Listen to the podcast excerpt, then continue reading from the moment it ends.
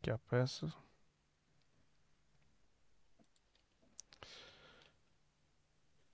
O gatilho foi premido. Se... Gostaram do bonequinho ou não?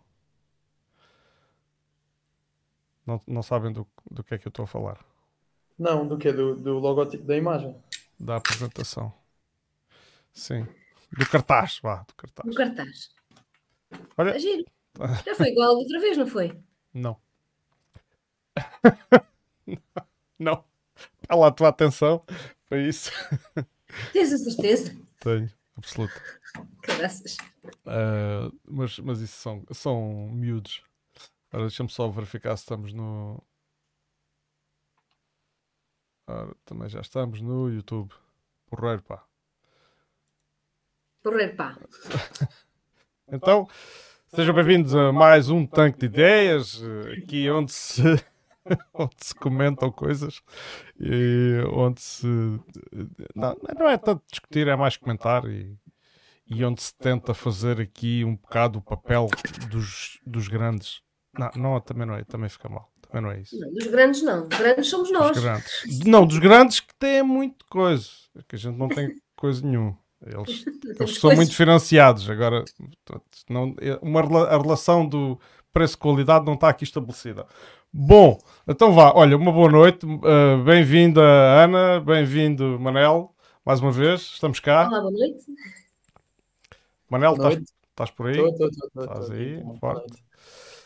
Uh, eu não sei quem é que quer arrancar hoje. Uh, não quero ser eu, não quero monopolizar. Portanto... Então é o Manel, que eu comecei no último. Então vá, Manel.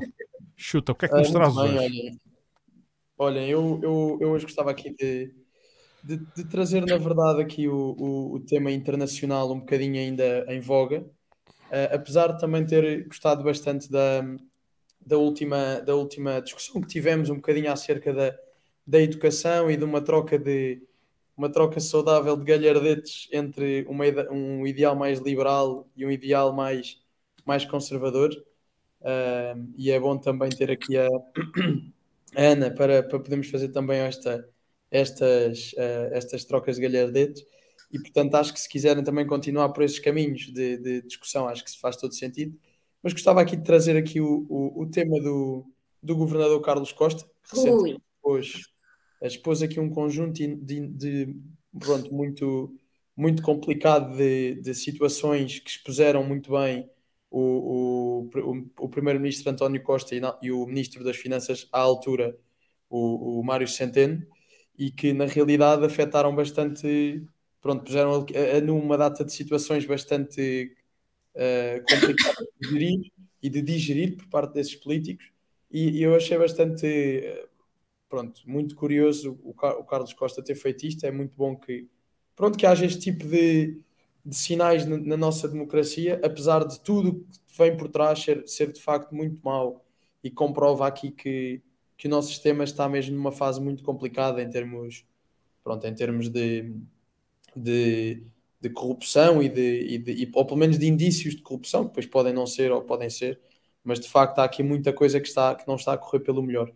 Um, em termos internacionais, uh, acredito sempre, João, que tu te, traz aqui melhores updates do que se passa na, na, na, na Ucrânia. Tenho, tenho. Uh, pois, acredito, claro. Uh, gostava aqui de trazer um bocadinho os ecos da.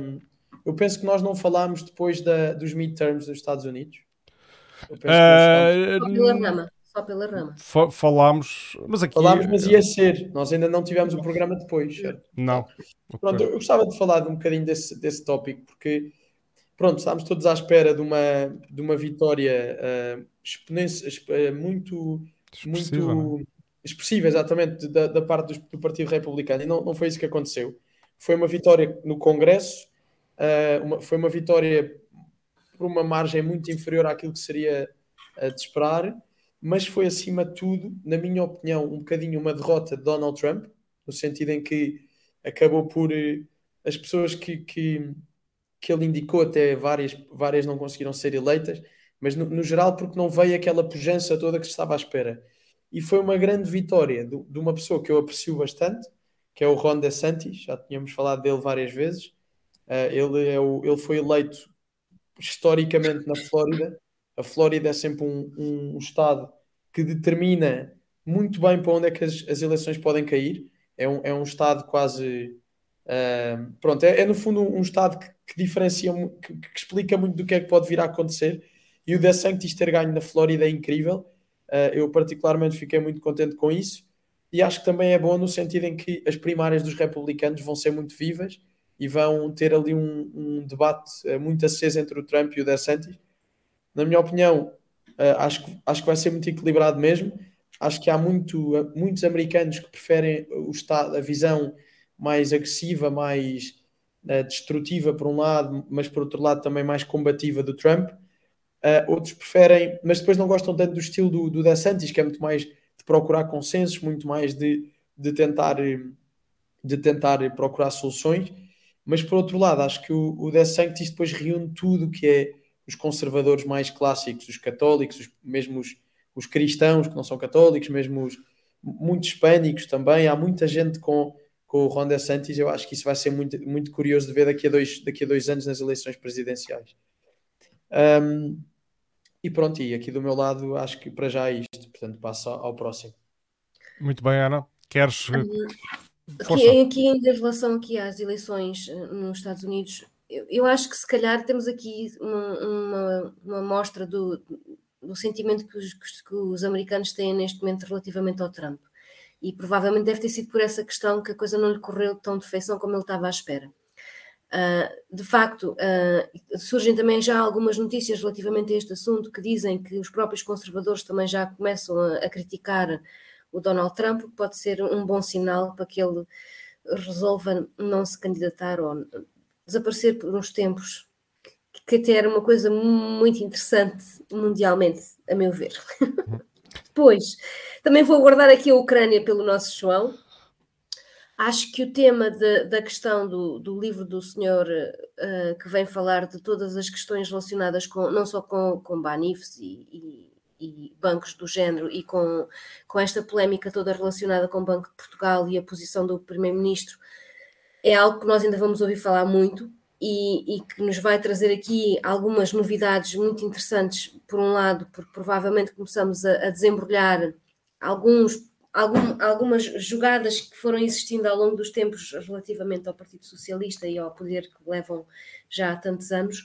E acho que, é, que aqui vamos começar a desenrolar e vamos pegar, pegamos, aqui é o início da meada, e a partir daqui vamos ver o que é, o que, é que surge. Uh. Não sei se será muito bom depois em termos de visibilidade uh, externa tudo o que nos vai acontecer uh, com, com este início desta meada, porque acho que provavelmente teremos aqui algumas questões que depois teremos que resolver em, em seio de, de, de União Europeia e de, e de, da posição que temos e, que eles, e a forma como nos veem enquanto país da União Europeia e, e, acho mesmo que isto pode ser muito preocupante em termos financeiros, económicos, sociais e afins. não sei, perdi-me, foi só isto? Uh, sim. Uh, uh, e depois chegamos à Ucrânia, não é? já, já lá chegamos, quero só duas notas muito breves. Quero só dizer que Donald Trump foi-lhe reativada a conta do Twitter e numa, e numa questão de 6 ou 7 horas ganhou 25 milhões de seguidores. Eu sei que ele é. Eu não sou, óbvio, eu não sou fã, estou simplesmente a, a comentar. Não, não. Aliás, eu teria muita dificuldade. Mas fã de, de, Donald Trump? Donald Trump, não, eu teria muita dificuldade em escolher, em escolher o meu candidato nos Estados Unidos. Quer dizer, não teria assim tanta dificuldade, mas daqueles que se apresentam como os potenciais vencedores, teria bastante dificuldade. Uh, eu sou, era fã da Tulsi Gabbard. Uh, que entretanto saiu é do Partido Democrata, que, mas que entretanto uh, se fartou do Partido Democrata. E relativamente à questão de, de, de, da expressão que tu utilizaste de, começarmos a, a, puxar o fio, né? Uh, Lembro-me que quando se faz, quando se faz costura, vocês sabem, devem saber disto, e depois se quer desmanchar, tem que se puxa-se aquilo tudo até, até se desmanchar. Eu, eu só espero é que não se puxe ao ponto de Portugal uh, ficar, como alguém disse aí há uns bons anos, de tanga outra hum. vez. Uh, é como tu dizes, Ana, não se sabe que repercussões depois é que isto pode ter. Uh, às vezes uh, pode, pode dar talvez uma, uma sensação de conforto imediato se se faz justiça, não é? Mas depois isso pode acartar outras. a justiça tem que ser feita. E isto... o facto que a nossa justiça ainda está a tentar que um ex-ministro, um primeiro-ministro que nós tivemos, seja condenado e pague por alguns dos crimes que cometeu, uhum. não é? Isto é sempre daquelas coisas que vai demorar eternidades, mas que vai. Claro. Mói, claro. Mói a imagem do país. Claro. Uh, relativamente à questão internacional, eu, eu, eu, puxo agora o holofote para a Ucrânia. A Ucrânia, é pá, ah, muita coisa, não é? Uh, nós sabemos, temos agora, uh, eu vou dizer assim: Ucrânia de Kherson aos mísseis que caíram na Polónia. Vou fazer aqui este intervalo e vou tentar resumir isto o, mais, o mais possível. Portanto, sabemos que foi anunciada uh, pela Rússia a retirada de Kherson, que se efetivou. Uh, efetivou-se, quanto a mim, pelo que pude apurar, de forma bastante ordeira, uh, sendo que não houve combates uh, que tivessem dignos de expressão, ou pelo menos ofensivas grandes, que, que tivessem ocorrido durante esse processo de retirada, o que faria com que esse processo se tornasse uh, quase impossível, diria até, mas não houve. Os russos retiraram de facto as suas forças, retiraram grande parte da população de Kherson uh, e os ucranianos apressaram-se a ocupar uh, essas regiões en, en, então abandonadas. O que me suscita aqui um comentário, que é, primeiro, essa retirada, como disse, não podia ter sido feita sem alguma espécie de acordo. Uh, não sabemos exatamente em que moldes é que foi, não sabemos se foi diretamente entre uh, Ucrânia e Rússia. Eu suspeito que não, eu suspeito que tenha sido um acordo feito entre Rússia e Estados Unidos, ou Rússia e NATO, e suspeito também que exista uma diplomacia camuflada a ocorrer a esse nível, em que a Ucrânia está de facto em segundo plano e é uma das coisas que decidem entre as grandes potências ocidentais nomeadamente com os Estados Unidos à cabeça, obviamente, uh, e, uh, e a Rússia. E não é de admirar, uma vez que o grande patrocinador da Ucrânia e as, as, forças que possibilitam a Ucrânia estar a combater e estar a fazer frente, de modo às vezes até bastante surpreendente e eficaz, uh, são os Estados Unidos e a União Europeia, e portanto é expectável que assim seja. Uh, temos, entretanto, uma a frente continua não muito diferente daquilo que estava da última vez que, que falámos, mas uh, uh, a pouco e pouco está a mudar o cenário na frente de batalha. Portanto, esperava-se agora, uma vez que os russos libertaram uma série de forças, dezenas de milhares de homens da, frente de Kherson, esperava-se que agora tenham essa força disponível para ofensivas no outro lado, mas a verdade é que os ucranianos também libertaram essas forças e, portanto, também dispunham de um grande contingente. Há quem diga que era até superior ao contingente uh, russo, uma vez que ali ocorriam uma sucessão de ofensivas desde outubro, desde o início de outubro. Uh, e, portanto, uh, está um novo jogo. estão peças a movimentar-se no tabuleiro e esperam-se ofensivas dos dois lados. No entanto, aquilo que se observa no terreno Uh, com a conquista de uh, localizações importantes por parte dos russos nas últimas semanas. Estou-me a referir os arredores de, de, uma cidade na frente sul que se chama Ugledar, uh, que é rodeada por outras povoações, uma delas que se chama Pavlovka, ou Pavlivka, como se, como se preferir, que foi capturada por os russos. O avanço lento, mas paulatino, portanto, uh, ali constante do grupo Wagner na zona de Artimovsk, estou-me a esquecer do nome ucraniano. Uh, Manel, depois te lembrares, ajuda-me. É.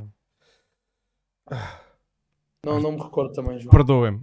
Agora lembro-me, em russo era Artimovsk e, e em ucraniano é, é, muito diferente, mas agora não me estou a lembrar né, das leituras depois sobre aquilo dão nisto. Uh, portanto, é a zona onde está o grupo Wagner a combater já, já há muito tempo. Uh, entretanto, as ofensivas mais a norte por parte da Ucrânia uh, não têm tido sucesso, têm sido todas repelidas. E parece-me que, relativamente às forças que se esperavam agora ser transferidas de Kherson para outras partes, nomeadamente Zaporizhia, que, que se esperava que, permitisse à Ucrânia fazer aí uma ofensiva, não está a acontecer da forma como os ucranianos esperavam. E isto deve ser uma coisa, deve-se à destruição da infraestrutura ucraniana por parte dos ataques uh, por drones e mísseis russos. Portanto, esta infraestrutura, este ataque está de facto a ter um peso muito importante na, na, na parte militar e eu temo que terá uh, consequências muito graves da parte humanitária. Porque é a infraestrutura uh, elétrica, nomeadamente. A infraestrutura elétrica faz funcionar, entre outras coisas, a linha férrea, e isto está a condicionar muito o movimento às tropas ucranianas. O que é que eu acho que a Rússia pretende com estes ataques uh, massivos? E já vou falar no caso da Polónia, uh, para pa, terminar isso.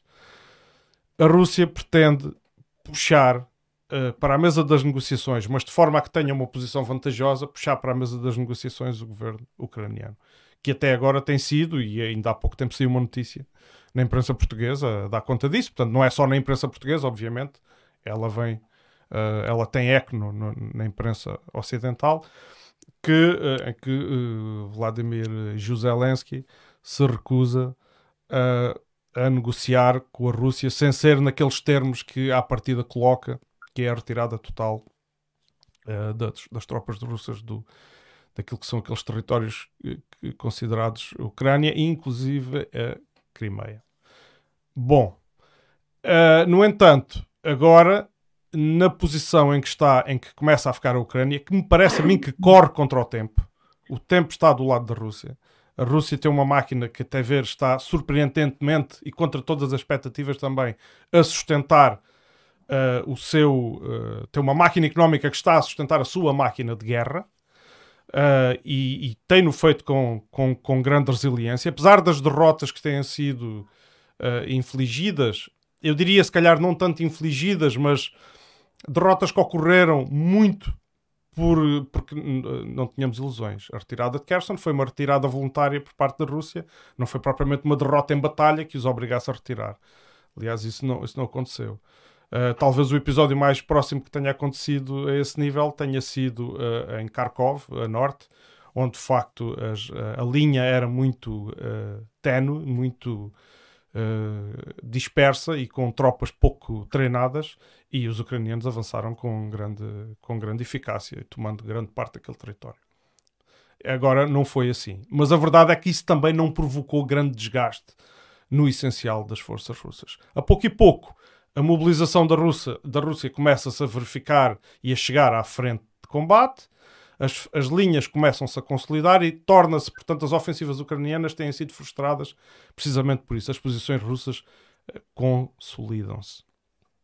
Relativamente à questão de, da Polónia, uh, eu sou da opinião, isto não, não, não sou a única pessoa, esta, tem havido muitas opiniões. Eu vi no dia em que aquilo aconteceu, houve uma campanha imediatamente para, para dizer que tinha sido um míssil russo que tinha falhado o alvo. E depois, como alguém teve a, a decência, ou, pronto, teve a, um, tomou a diligência de publicar as fotografias que tirou no local, portanto, seriam civis, eh, provavelmente agricultores daquela zona, uh, que tiraram fotografias àquele destroço que imediatamente fez uh, os, os, os, cabeçalhos dos jornais e das notícias e as aberturas das notícias, rapidamente se identificou que o míssil não era russo. Ele até pode ser de fabrico russo, quer dizer, mas isso no caso da Ucrânia não quer dizer absolutamente nada, uma vez que fazia parte da União Soviética e, portanto, muito do arsenal deles até ao momento tem sido arsenal que se pode dizer muito dele fabricado na Rússia. Portanto, não seria por aí. Uh, no entanto, houve uma, uma tentativa, Curiosamente, a NATO uh, apercebeu-se disto e os Estados Unidos aperceberam-se e vieram logo dizer que aquilo não era um míssil russo também. Mas uh, Zelensky, uh, tanto a Ucrânia como a Polónia, insistiram durante algum tempo que aquilo era russo e que não havia hipótese. Portanto, sem provas, sem investigação, insistiram. Isto também parece-me particularmente grave. Houve aqui uma intenção desesperada de puxar diretamente a NATO, envolver a NATO diretamente neste conflito. Não é que eles não estejam já uh, subejamente envolvidos, mas a verdade é que isto seria um envolvimento de outra natureza. Seria a ativação do artigo 5, o artigo 5 que Uh, um ataque num membro da NATO é um ataque em toda a NATO e, portanto, todos responderiam com força e isto seria. Uh, portanto, eu acho que é um ato de grande, grande irresponsabilidade. Eu não sei se a 100% não consigo garantir se a Ucrânia tinha esta intenção quando, quando aqueles mísseis que são ucranianos caíram lá, mas pelo menos pelas, pelas declarações e pela insistência nessa versão, pareceu-me que sim, e se sim, é, é, pontos, pelo menos a nível de, de, comunicação social, a nível de imagem da Ucrânia, são pontos que a Ucrânia perde, sem dúvida, uh, porque uma escalada dessa natureza é, é, é, muito perigoso e estar a mentir ainda por cima para provocar essa escalada parece-me, a mim, uh, bastante grave. Pronto, eu hoje não tenho mais nada. Se vocês depois, se ainda sobrar algum tempinho para mim, tenho só questões de Odmira e essas não quero deixar passar. Sim, eh, eu queria só pronto, acrescentar aqui que eu acho que nesta fase tudo o que for propício, um, lá está, a comunicação social claramente que no mundo inteiro, e concordo só não, claramente que está enviesada para, para, um, para um, a favor de uma coisa e contra outra, não é? Uhum. Não, não, é óbvio isso. Uh, e, e no geral aquilo que nós vemos um bocadinho é, é quando, quando os temas são muito polarizadores, onde há claramente 50%, 50-50 de opiniões como as eleições no Brasil, como foram as eleições nos Estados Unidos em 2020. Uh, ah, neste tema da Rússia, uh, se eu disser que, que, as opiniões são 50%, até é um bocado injusto, na realidade, não é? Porque basta pensar que com a Rússia está tá o Brasil, está a China, está a Índia, portanto é muito mais de 50% que está com a Rússia do, do que propriamente com a Ucrânia. Mas mesmo assim, ou seja, que não é com a Ucrânia, não é? é eu acho que ninguém está contra a Ucrânia, mas é com a Rússia ou com a NATO, pronto, se quiserem ir por aí. Uhum. Mas, mas, ou seja, eu acho que nestas questões, onde se cria toda uma, uma noção de que está certo é, uma, é, é um dos lados e que o que está certo é uma das posições e que o outro é o mal e um é o bem, e por aí fora, o que acontece é que se começa a manipular, ou, ou melhor, nem a manipular, mas aceita-se, começa-se a aceitar muito melhor factos mal explicados para uh, denegrir a imagem daquele outro que está ali. Eu, eu particularmente, uh, custa muito que, que, esta guerra ainda continue, preferia que não houvesse, preferia que, justamente preferia que, que, este, que as famílias ucranianas e as pessoas que estão a defender a Ucrânia, que não saem do seu país, são patriotas, porque amam a Ucrânia. A Ucrânia é uma nação uh, muito, muito antiga mesmo, com uma história muito rica, uh, e, e, as pessoas não saírem de lá e continuarem a lutar, isso é incrível. Uh, e, realmente dá-se dá dá foco a isso, e ainda bem, dá-se foco ao patriotismo. Espero que deem sempre foco ao patriotismo, porque o patriotismo é uma coisa uh, essencial. Um, mas apesar de me, de me, custar muito isto e, e de ver claramente que, que, é uma guerra, pronto, é uma guerra com muita injustiça também misturada, como qualquer guerra, um, apesar de haver sempre uma componente da guerra, até uh, há uma componente de qualquer guerra que não é injusta, porque há, há toda uma, uma, uma estratégia, geoestratégia, ou, ou, ou, até mesmo por, por outras questões, não é? como no passado já se viu. Um, mas neste caso, aquilo que, que, que, acaba por, por complicar um bocadinho as coisas é que lá está, acabamos por ser enviesados por uma comunicação social claramente parcial Uh, enquanto que a comunicação social não devia moldar a opinião das pessoas, devia simplesmente uh, constatar os factos. Isto aconteceu muito em Portugal, na, na altura da pandemia, uh, e, e, hoje em dia, na altura, nós dizíamos, pois a comunicação, assim, as pessoas mais que se calhar falavam mais destas coisas diziam, pois a comunicação social está claramente aqui com um papel de, de manipular as massas e tudo, e, e, e eu dizia isto a um amigo, ele dizia, sou fascista, és mesmo fascista, teorias da conspiração, não é? A verdade é, mais tarde, pá, há dois, três meses, a comunicação, órgãos de comunicação social vieram mesmo dizer pronto, que tinha de ser para, para tentar alertar as pessoas de certos perigos, tinham de, de condicionar ali um bocadinho a informação. E, e isso assusta um bocado, não é? Porque ao fim do dia, ok, agora foi porque era por um motivo de, de, de, de peste, não é? Por motivo de pandemia, mas noutras alturas vai ser por outro motivo qualquer, não é? Ai não, nós temos que condicionar porque mais votos no Bolsonaro era acabar com a ditadura, era acabar com É grave, é, é, muito grave, sim. Exato. Uhum. Depois, ai não, com o Trump também tivemos aqui que fazer umas coisas, porque não pode. Depois mais tarde veio o DeSantis. Não, com o DeSantis, pronto, ele é... ele é... Ele é tem um discurso mais... Eh, lá está, depois também há sempre uma...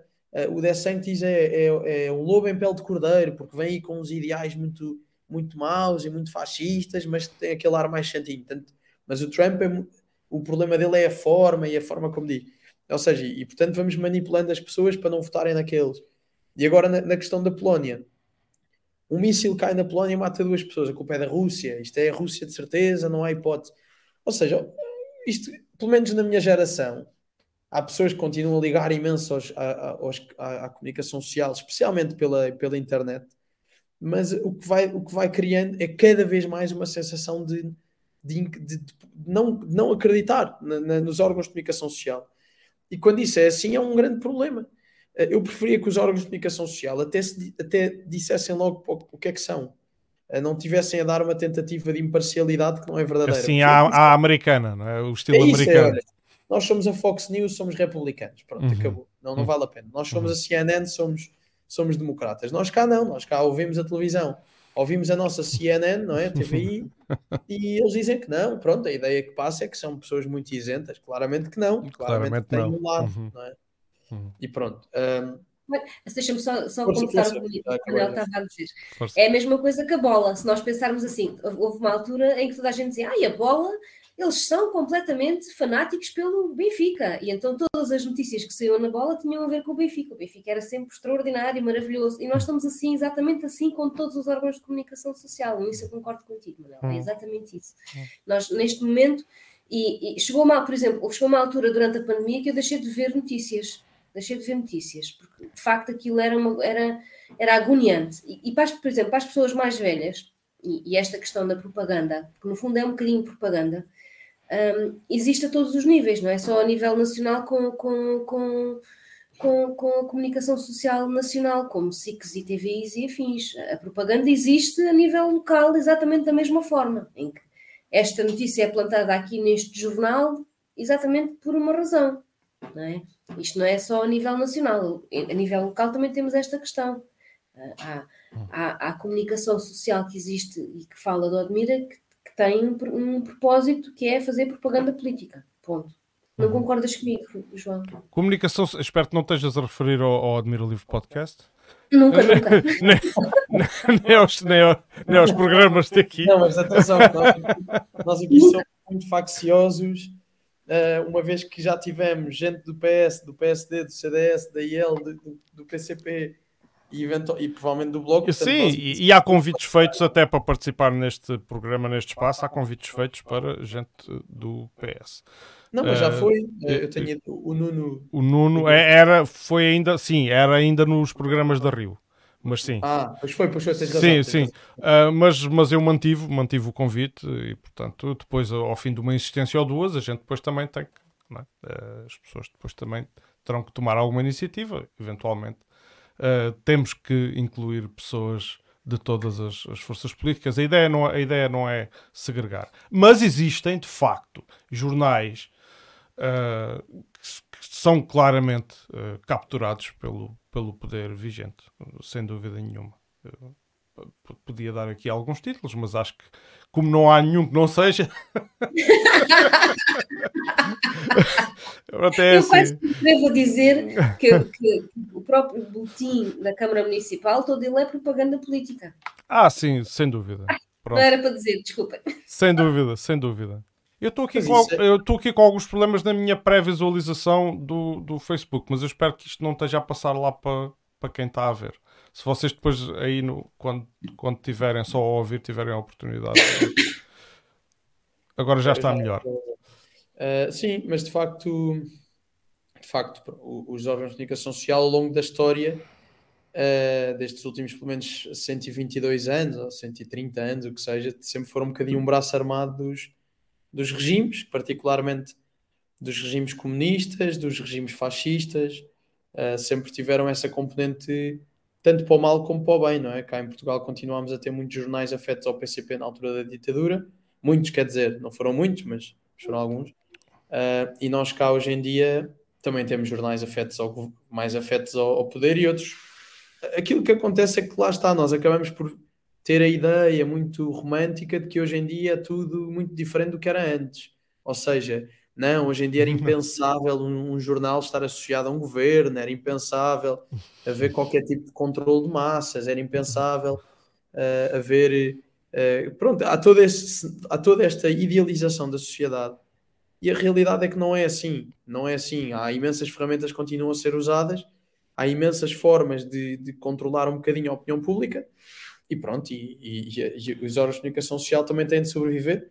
Falavas da bola, por acaso a bola deve ser dos sites. Pronto, eu desde miúdo sempre adorei futebol e deve ser pai dos sites onde eu mais vou regularmente.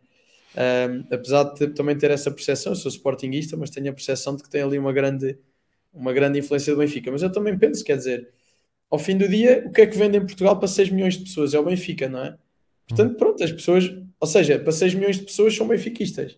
Mais, é mais fácil fazer um jornal cheio de notícias só sobre o Benfica, é muito mais rentável do que provavelmente estar a fazer o esforço de ir a outros clubes, não é? Isto... É um mercado, é um mercado. É um mercado há sempre a funcionar. Do mercado. É um mercado sempre... a funcionar. É um mercado a funcionar. também, claro que também há toda a parte. Pronto, também, eu também me lembro quando o recorde era do Sporting, depois deixou de ser, não é? Hoje em dia o recorde não é, não vejo nada aquilo ser do Sporting. Mas eu. Mas... Uh, desculpa, Manel, Diz só te interromper isto, por acaso temos que fazer aqui também um bocado a gestão do tempo. Relativamente aos clubes de futebol, esse tipo de. de, de, de Ai, caramba, esse tipo de influências na comunicação não me faz uh, grande confusão, uma vez que sabemos que o, o, clubismo existe ao nível do desporto, existe aquelas, aquelas rivalidades, etc. Desde que não degenerem em violência, por mim, uh, nada contra, uma vez que isso não afeta uh, a vida. Agora, o pior é quando estamos a falar de manipulação da opinião uh, para, para manutenção de poder, sobretudo, que é quase sempre este fim, ou, ou para, levar as, portanto, para levar as pessoas a votarem. Eu, olha, eu acho que houve manipulação da opinião nas últimas eleições legislativas. Eu acho que houve. E, é e, como tu dizes, as pessoas, se calhar, pensam que esse tipo de opressão ou condicionamento dos direitos democráticos só existia antigamente. Não, eu acho que eles continuam a existir de forma muito mais uh, refinada muito mais inteligente até, com recursos muito mais sofisticados. Uh, e por isso eficazes e, e, difíceis de detectar. Portanto, há quem às vezes compare regimes ao, ao 1984, há que também ler o outro livro, que é, o, que é que do, do Aldous Huxley, o, o Admirável Mundo Novo. O Admirável Mundo Novo, para perceber um bocado como é que funciona a dinâmica disto. Queria, Exato. antes de entrar aqui no Conselho de Odmir, antes de invadir o Conselho, pela fronteira norte, queria uh, falar, fazer um breve comentário à COP27 uh, eh, e eu, o, o primeiro-ministro britânico, isto foi uma notícia do ECO, o primeiro-ministro britânico elogia progressos, mas defende que tem que ser feito mais. Eu não sei que progresso é que ele elogia, não sei se foi por este ano termos queimado carvão como se não houvesse amanhã, ou, ou se os combustíveis fósseis continuam a ser a sílaba tónica de, de das, uh, o motivo principal de muitos conflitos mundiais e, da e estar no centro da geoestratégia. Uh, mas pronto, ele diz que um grau e meio uh, continua a ser o objetivo. não vou dizer mais sobre isso. E na parte do Qatar, porque está aí o Mundial de Futebol, isto vem a talho de fosse, estavam, estavam a falar de futebol. o Mundial começou já, não é? Começou hoje. Uh, e, e, houve logo uma grande polémica por causa de todos os trabalhadores que morreram e foram maltratados na, na construção dos estádios. Uh, eu tenho todo o respeito e, e, desprezo qualquer entidade que tenha essas práticas para com os trabalhadores, que são a base da sociedade, mas uh, o, o, queria só focar aqui no, naquilo que disse Marcelo, que diz assim, mais uma vez Marcelo Rebelo Sousa com as suas declarações, diz assim, Uh, Qatar não respeita os direitos humanos. Mas enfim, esqueçamos isto. Agora temos que nos concentrar na competição. E isto faz-me lembrar. Dessa, também falar um bocadinho do, no seguimento dessa, podemos também falar um bocadinho do Ricardo Araújo Pereira, que vem fazer uma crónica muito gira no Expresso, que está relacionada com esse assunto, que é não sei o quê, não sei o quê, mas depois avisa-me quando começar o jogo entre não sei o quê, não sei o quê. E depois. Ah, e depois não, isto... já começou a segunda parte, que é um árbitro, não sei quanto. É, é, pronto, é. E eu é a propósito disso, porque é, isto também, de certa forma, tem a ver com o Ricardo Araújo Pereira. Aquilo, o paralelismo que eu estabeleço aqui é com o humor dos Monty Python, em que num, existe um filme que é. é, é Eles são baseados nisso, não é? é o Gato, o Gato Fedorento, sim, teve muita inspiração. Eles admitiram isso uh, inúmeras vezes. Num, num filme do, do, dos Monty Python, houve, há uma cena, o filme chama-se Em Busca do Santo Graal. Uh, e tem-se uma, é, série de, tem, tem assim uma série de, de referências, mas há, há, um dos episódios em que uh, há um cavaleiro, o Sir Lassot, que entra num castelo onde, onde está a decorrer uma cerimónia de um casamento e mata uma data de gente à espada, passa uma data de gente pela espada, inclusive é o noivo. Uh, e, e, o dono, o pai da noiva, que era o dono, o senhor daquele castelo, uh, apercebendo-se que, que, este cavaleiro era da nobreza e que poderia ter ali alguma coisa a ganhar, uh, perante a revolta das pessoas por as mortes todas que ele acabou de provocar, diz assim: Bom, mas isto é, isto é suposto ser uma ocasião feliz, não nos vamos pôr agora aqui a discutir quem matou quem.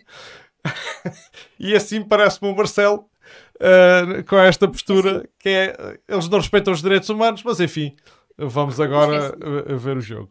Portanto, sobre Ana, vou-te passar a palavra, não sei, acho que estavas com vontade de dizer qualquer coisa também sobre isto. É exatamente nesse sentido, é, é, é, é fenomenal. É, é, é, no fundo, o que o Ricardo Luz Pereira chegou ao ponto de dizer que se há futebol metido, não há problema nenhum, não é? Uma vez que há futebol, esquece tudo o resto. E uhum. pronto, o Ricardo Araújo Pereira, no, no, no auge da, su, da sua brincadeira e de, de, do seu humor muito sarcástico, leva a cabo exatamente aquilo que o nosso querido Presidente da República diz, de uma forma completamente leviana. Não é? Sim, é, sim. Sim, é, é leviano. Isto, é, isto é, é sério, nós estamos a rir, estamos a brincar. Sim, sim. Isto, isto é, é sério. muito sério, mas mais, mais, valia não dizer nada, não é? Uhum. uhum. É daquelas que mais valia estar calado, pronto, basicamente. Sim.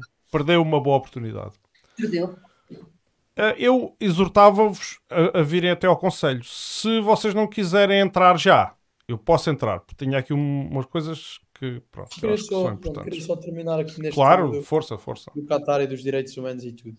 Mais uma vez, uh, acaba por ser um bocadinho a uh, social media e um bocado a comunicação social que vai levando a, uh, que vai transportando estes temas, não é? Se a comunicação social falasse, por exemplo, da perseguição que existe na, na, na China aos, aos uigures. Ah, mas fala. Mas fala. A perseguição dos uigures quase não fala. São 10 milhões de pessoas que na China são perseguidos e são mortos pela sua religião. Uh, é um tema constante, é um tema que já existe há muitos anos e, e não é por isso que nós fazemos um boicote aos produtos que vêm da China ou o que quer que seja, não é? Isso ninguém faz.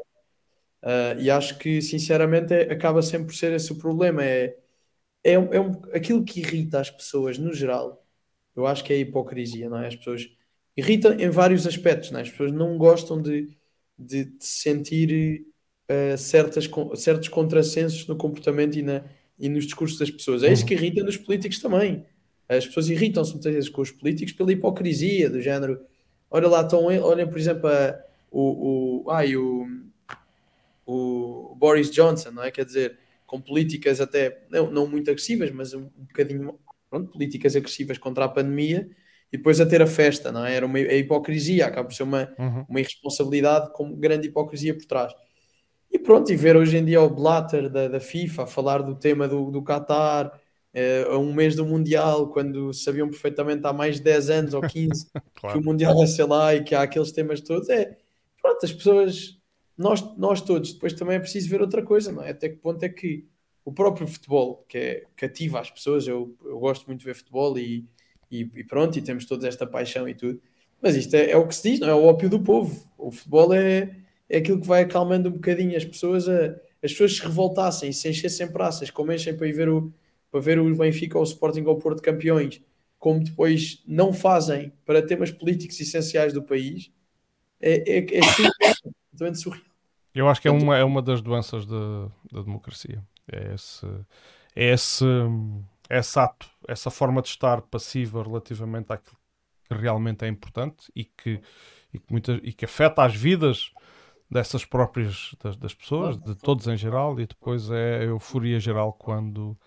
Porque, é, porque é uma linguagem comum, eu também entendo. E isto já entrávamos aqui por uma discussão bastante longa. Uh, bom, como tu dizes, é um, é um ponto de união e uma, um dos fatores é porque é uma linguagem uh, muito simples e que consegue unir as pessoas por terem precisamente uh, por, por, por, encontrarem pontos comuns. Neste caso está a ocorrer o um Mundial, nós somos Portugal, estamos todos, todos em Portugal a torcer por aquela seleção. E pronto. Não... Mas é, é uhum. curioso só, só que estás a dizer isso, porque eu acho que muitas vezes nós só conseguimos verdadeiramente reclamar com algum, algum sucesso quando sabemos de onde é que vem o problema. Ou seja, nós vamos a um restaurante, somos mal atendidos. Nós, se reclamássemos genericamente contra o restaurante, sem apontar claramente ali um, um uhum. culpado, era muito mais complicado perceber, o restaurante perceber e justificar aquela, aquela reclamação. Nós assim sabemos, não, foi aquele empregado que nos tratou mal, portanto vamos apresentar a reclamação. O que acontece no setor público, especialmente no, no, em tudo o que tem a ver com o Estado, é com, com o governo, ou, ou, ou, pelo menos órgãos de representação, o que acontece, como já falei aqui N vezes contigo, João, é que faz falta perceber claramente quem é que tem a responsabilidade de cada processo num determinado, num determinado processo. Era aquilo que eu dizia anteriormente. Eu acho que faz todo sentido quando uma pessoa põe, por exemplo, um processo de urbanismo numa Câmara, saber, olha, agora está na secretária, depois passou para o, uhum. para o chefe de gabinete, depois passou para o vereador. Olha, agora ninguém me responde nada, vou ver, olha, está no vereador há 20 dias, porquê? E ter lá uma descrição, o vereador está de férias, ou o vereador está a analisar, há uma inconsistência no parágrafo 9 sei lá, haver assim, tipo, quase como o blockchain, não é? E, e no, final, e no final do processo mandarem-te um e-mail avalie este pedido. Eu ainda vou um bocadinho mais longe. Eu ainda vou um bocadinho mais longe. Eu até acho que os serviços que têm esse processo, no fim desse processo, deviam fazer uma avaliação do que é que lá se passou. Ou seja, se eu for avaliando constantemente todos os processos que lá estão, eu vou chegar, por exemplo, que aqueles cinco ou seis processos têm um erro em comum e que aquelas pessoas todas fazem aquele erro. Uhum. Portanto, a partir do momento eu, do que eu sei qual é o erro das pessoas, eu consigo dizer e trabalhar com os meus técnicos, quando eles recebem, não é? Atenção que o erro mais comum é este. Estão a ver o que eu estou a dizer? Sim. Ou seja, acho que faz, faz falta, para além desse, desse conhecimento do, do município, do que é que está a acontecer com o processo dele, faz falta depois os próprios serviços municipais fazerem uma avaliação daquilo que lá foi, do que foi feito. E a partir daqui, chegar efetivamente às questões que levam a que um processo demore seis meses ou um ano, ou, seja o que for, a ser uh, a conseguir um parecer favorável de licenciamento. Ou seja, se não houver por parte dos serviços uma, uma procura de perceber quais são os erros que levaram à demora da, da, daquele licenciamento, nunca, mas nunca conseguiremos uh, lutar contra este ad eterno licenciamento municipal de obras, parece-me. Uhum. uhum. Digo eu. Concordo. É? E uma vez que estamos no. no estamos e quem fala de licenciamento fala das outras coisas todas. Claro, claro, tudo o que seja processos. Tudo. Uh, é preciso avaliar. Serviços é? prestados. Temos, temos, que avaliar uhum. o que é que estamos a fazer. Uhum. E, de, e de forma, e de forma objetiva. Sim, sim, sim. Uh, porque, porque às vezes, uh, dentro das, depois das próprias divisões, das próprias organizações e as relações entre as pessoas acabam por destruir um pouco a organização, porque os critérios não são objetivos uh, e existe as ambições de cada um para gerir. Muito bem, vocês, caso vocês não, não se lembrem, Entra lá no conselho. Vou-vos recordar aqui de um, de um, de um evento que foi uh, ah, em 2013, 14, houve a reestruturação, a reorganização administrativa que fez desaparecer uma, uma data de freguesias. E vocês, se se recordam, isto aconteceu na sequência de sermos visitados pela Troika. Troika é essa, que era aquela entidade constituída pelo Fundo Monetário Internacional, o Banco Central Europeu e a Comissão Europeia. Uh, foi, uh, uh, resultou, é uma medida que resultou da assinatura de um memorando com esta entidade e eles achavam que havia municípios a mais e entidades a mais e queriam, e queriam reduzir isto em Portugal. Houve protestos, houve autarquias que, por exemplo, a forma de protestarem era não adiantarem nomes de freguesias para, para extinguir, portanto, no fundo, absterem-se do processo. a própria ANAFRE era apresentou-se contra a agregação forçada de freguesias e foi muito questionado, isto deu muito barulho uh, na altura, mas o que é certo é que aconteceu. O nosso Conselho não foi exceção, houve, uh, houve uma grande, um grande mal-estar, isso foi muito debatido na Assembleia Municipal ao longo de várias reuniões, houve um grande mal-estar. Na altura, o governo central era a coligação PSD-CDS e, um, e portanto, as forças, as forças uh, maioritariamente à esquerda representadas na Assembleia Municipal, uh, incluindo os, os, grupos à direita, portanto, cons conseguiu-se ali uma unanimidade em, em, em protestar, em recusar esta medida para o Conselho de Odmir, até que na, na derradeira reunião o Partido Socialista roeu a corda e apresentou uh, umas quantas freguesias para, para a sua extinção, para a sua fusão com outras. Bom, isto é só para fazer aqui o enquadramento. E porque é que eu estou a falar nisto novamente? Porque, entretanto, em 2021, a lei de que tinha sido, uh, isto era, uma lei de 2012, esta da reorganização territorial, uh, foi uh, uh, revogada e deu origem a um documento mais atual em 2021, que foi promulgado em 2021 pelo Presidente. isto foi e foi votado favoravelmente no Parlamento por quase todas as forças, teve, mereceu a abstenção do PCP e o voto contra do CDS-PP. Portanto, isto foi ainda antes das eleições legislativas. Agora, tive ontem conhecimento Portanto, e vocês também irão ter, porque, porque são membros da Assembleia Municipal e isto invariavelmente vai lá ser discutido, que na, na última Assembleia de Freguesia de Val Santiago, uh, portanto, realizou-se uma Assembleia de Freguesia com um ponto único que era uh, a divisão, já só temos 10 minutos, que era a divisão de, de, das freguesias novamente, portanto, uh, o retorno dos bicos. Dos bicos. Isto, eu não vou tirar nenhuma conclusão precipitada daqui. Quer dar isto, quer tornar isto, isto público e aguardar para mais desenvolvimentos, porque à partida eu sou a favor da reposição das freguesias que foram extintas, mas não, não, deixe, não deixe de estranhar a forma como isto está, como isto está a, acontecer. Portanto, uh, tudo me indica, deixa aqui espaço para erro, que isto tenha a iniciativa uh, da própria freguesia do Val Santiago, portanto, e do seu executivo. Não deixa de ser estranho, uma vez que é um executivo recém-empossado também, não é? Relativamente, há um ano.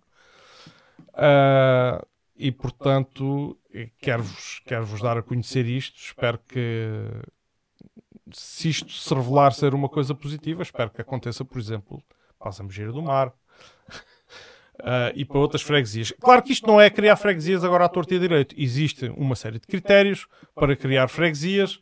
Uh, eles estão uh, bem específicos, estão bem claros na, na Lei número 39 de 2021, de 24 de junho. Portanto, eu depois posso-vos posso -vos enviar o link e até vou meter aqui o link, se calhar é no. Não é, se calhar vou meter aqui o link no, no chat. Sim, mas oh, oh, oh João, eu, eu, eu, por acaso. E, e portanto, uh, isto, portanto, isto só para dizer que uh, o PS já tinha anteriormente manifestado uh, a recuperação destas, destas freguesias. coisa de, foi o ano passado, salvo erro, isto já, isto já vinha a ser discutido. E se assim for, eu espero que as coisas eh, corram bem e que, que de facto se faça e que sejam estabelecidas as freguesias. Agora, há algumas que eu acho que será difícil uh, devido a não cumprirem os critérios que estão definidos na lei. Nomeadamente, uh, isto para a maioria das freguesias é, exige um mínimo de 750 habitantes, mas há uma lista delas que eu acho que a nossa região, na qual a nossa região está incluída, em que são cerca de 200 habitantes, pouco mais do que isto, uh, que é necessário para formar uma freguesia. E é isto, Mas, tenho dito. Assim, muito rapidamente só quero dizer uma coisa. Eu por acaso fui afetado diretamente por essa por essa legislação na altura, porque sou natural de Santa Maria e passei a ser natural de Santa Maria São Salvador. Uhum. Portanto, foi logo aí lixei-me logo um bocadinho. Estou a brincar. Logo, logo Mas, aí ficaste de repente estavas em Odmir e já não conseguias encontrar a porta da junta. uh, pronto, pá, exato. Não, mas depois uma coisa que eu, que eu acho que, que faz falta a Portugal, às vezes é fazer um bocado um, uma avaliação muito mais profunda e pensar se de facto faz, faz sentido que o, que a, que a organização do país acabe, que, cuja última célula são as juntas de freguesia, seja assim dividido. Uh, não, eu já pensei no passado. Uh, eu percebo depois a questão democrática toda, de ter partidos uh, diferentes em juntas de freguesia e que, e que, na verdade, pronto, faz sentido pela democracia que haja aqui representatividade num conselho e tudo. Mas às vezes, se olhasse, isto, isto é só por uma questão de fiscalização, não é? Os partidos, os partidos que estão numa junta às vezes opostos ao do município, estão lá acima de tudo para fiscalizar o que é que está bem feito e o que é que não está bem feito naquela freguesia, porque se soubéssemos todos que, o, que a Câmara ia trabalhar de forma eficiente, até era mais vantajoso, digo eu, que todos os partidos, todas as juntas fossem sempre o mesmo, não é? Ou yeah, seja, daí, pá, tem... isso... calma, calma. Não, não, eu, eu pergunto é, ou seja, estamos a falar disso, não faz sentido uh, uma, uma, nós devíamos ganhar em escala, não é? Devíamos ter, no fundo, uma pessoa, uma pessoa na Câmara que conhece a pessoa que está naquela junta e a outra e a outra e, e têm todos a mesma estratégia para levar aquele conselho a um determinado lugar. Claro que isto é tudo muito bonito, mas depois, claro que não, não é assim que funciona. Mas eu acho que a certa altura, mesmo o conceito de junta de freguesia, que é muito importante, eu já, já fui uh, representante do, do, do, meu partido também na, na, numa Assembleia de Freguesia e, e gostei muito desse trabalho, mas a verdade é, até que ponto é que depois, no dia a dia, não faria mais sentido ter mais polos das câmaras municipais em vez de tantas juntas de freguesia? Só por um motivo é que, ao fim do dia, há muitos temas. Uma pessoa tem uns temas que é na junta, outros temas é na câmara. Há outros que nem é nenhum deles. Mas pronto, ao menos que se reunisse todos os temas e que as juntas funcionassem mais como polos das câmaras e menos como sítios específicos para tratar de temas específicos. É, mas quer dizer, tu já tens os balcões únicos, não é? que é verdade. fazem é verdade. Esse, esse papel de descentralização dos serviços das câmaras. Mas o, o poder das freguesias, eu, eu se calhar é, é, sentir-me-ia compelido a concordar em parte contigo não fosse uh, os acontecimentos recentes das transferências de competências para as freguesias. As freguesias claro. hoje têm mais poder e, e, fazem sentido, e eu acho que do problema de uma região sabem os de, dessa região e portanto faz todo o sentido em sítios. Eu tive muita pena em ver desaparecer a freguesia de Pereiras, uh, porque, como tu sabes, é uma terra ali um bocado uh, que está um, está um bocado esquecida, um bocado isolada. No enclave. Uh, sim, e portanto, e, e com o desaparecimento de, dessa junta, não melhorou a sua situação. Hum. Pelo contrário. temos quatro minutos ainda. Ana Paula, queres dizer alguma coisa? Quero. Eu, eu acho que quanto mais diversificados forem os, os agentes políticos, melhor para nós todos. Concordo. E desde que estou na Assembleia Municipal, sinto cada vez mais isso. Uhum. Faz-me uma imensa confusão estarem 20, 17, 18 assuntos a serem debatidos e haver uma bancada parlamentar que não tem qualquer opinião, nem qualquer dúvida acerca do que lá está a ser dito e a, a ser discutido. Faz-me uma confusão enorme. Portanto, acho que em termos, eu percebo o que é que o Manel quer dizer em termos de funcionamento da coisa, mas e, aqui eu acho que a grande questão está no facto das pessoas não saberem quais são as competências de cada um dos, dos, dos órgãos. E, e, isto vai na mesma coisa que estávamos a falar há pouco com, com a comunicação social. A tal cidadania que existe nas escolas é que era mesmo porreiro que a gente explicasse aos nossos alunos efetivamente o que é que cada um faz e o que é que cada um pode vir a fazer. Isto, isto é que era interessante. Uhum. Eu posso dizer-vos, por exemplo, que esta semana tivemos na, na, escola uma visita de estudo organizada pela, pela disciplina de, de Economia, em que levámos um, um, grande número de alunos à Assembleia da República. Fizeram visita uh, no, no, interior da Assembleia da República e houve alunos que me disseram aquilo é uma seca. Eu gostava mesmo era... Ai neste momento, momento, momento crucial uh, aqui. Olha, foi, foi cortada. Eu não tive. Ana, desculpa, desculpa, tu foste cortada pela tua li própria ligação, não fui eu, não tem nada a ver com o assunto. Uh, e eu acho que. Eu estava a dizer que nas giras. Pois, podes retroceder aí cerca de 15 segundos. Então onde é que eu fiquei? É uma ganda seca. Os miúdos disseram, ah, é uma ah, ganda seca. Uma ganda seca que eu queria mesmo ir ao mercado de Ribeira. Portanto, esta coisa, este trabalho que tem que se fazer ainda com os nossos jovens, de, para eles perceberem o que é que cada um faz e qual é o papel que eles podem vir a ter no, no desenvolvimento da sua freguesia, do seu conselho e do seu distrito, é assim uma coisa uhum. gritante e aflitiva para muitas pessoas. Um, dizer que é uma ganda seca ir à, ao berço da, da, democracia, não é? Onde tudo se debate e tudo se fala, é assim qualquer coisa, mas, mas, mas os nossos adolescentes têm esta ideia, claro. não é? Claro. Portanto, há aqui qualquer coisa que deve ser feita. Uhum. E, eu até acho que eles deviam ir à Assembleia Municipal de vez em quando, vejam só. Uhum. Dois minutos, dois minutos, uh, isto está mesmo. Vamos terminar, uh, a não ser que haja assim alguma coisa que eu não mesmo, mesmo dizer. Está aí, está aí aqui, não, não sai. Não, que o Manel tem que ir jantar, porque não dissemos que o Manel fez anos ontem. Parabéns, Manel. Manel uh, faz. Ainda estás nos 20, Manel. Ainda estás. Ainda está nos 20. 25, é 25, não é, Manel? 25. 25. Não, mas não, não, não. Muito bem. Então, uh, assim uh, encerramos este tanque de ideias. Uh, há outros. eu não sei se haverá mais algum até ao fim do ano. Isto vai depender depois aqui de uma conversa que teremos. e pronto, oh, obrigado àqueles que vão seguindo, que vão vendo, agora ou mais tarde. E o próximo que tivermos, começamos ao contrário. Pode ser, começamos no local. Partimos do local para, para, claro, para o internacional. Claro que sim. Eu, Se eu estiver no próximo, claro. Não, tu já, já não sabias, já fazes parte. Não sou residente. já, já é residente, ganhaste residência. Agora, uh, muito bem, então uh, tá, uh, é isso. Faz duas despedidas, Manel. Olha, um abraço a todos, obrigado por me estarem também aqui a, a seguir e a ouvir. E, e, e, acho que também se tiverem sugestões de temas, enviem aqui mensagem para o, para o podcast uhum. porque podemos até debater aqui temas interessantes que as pessoas viram. E, e pronto, e uma boa noite a todos e um abraço. É isso. Boa noite. Até à um próxima. Até à próxima. E. Oh, olha, o coisa já nos cortou a palavra.